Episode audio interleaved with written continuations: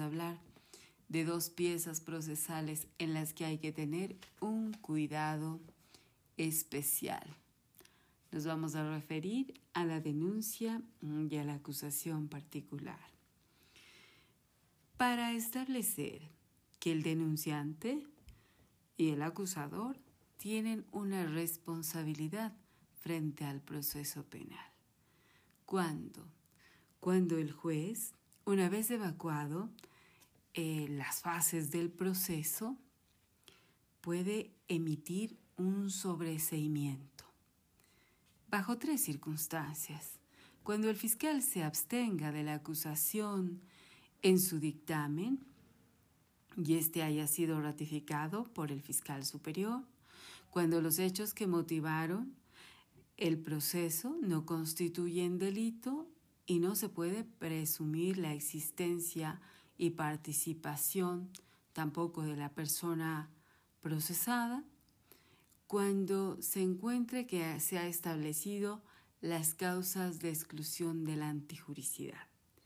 Entonces el juez puede referirse sobre la malicia y la temeridad.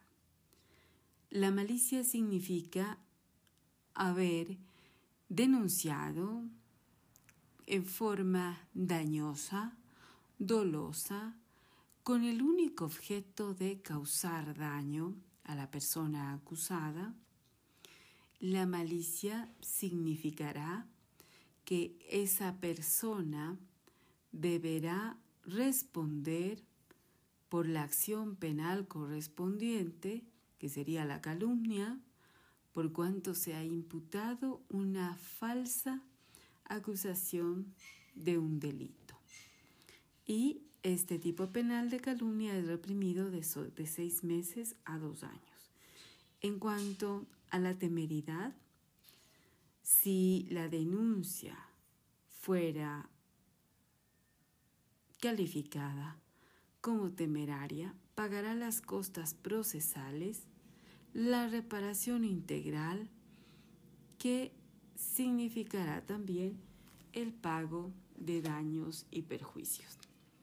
Es decir, que la consecuencia de la declaratoria, en el uno o el otro sentido, supone para el denunciante la obligación de pagar las costas judiciales, la reparación integral, que incluye la indemnización de los daños y perjuicios, si solo se califica de temeraria, y si es maliciosa, responderá además por el delito de calumnia, pues se trata de la falsa imputación de un delito.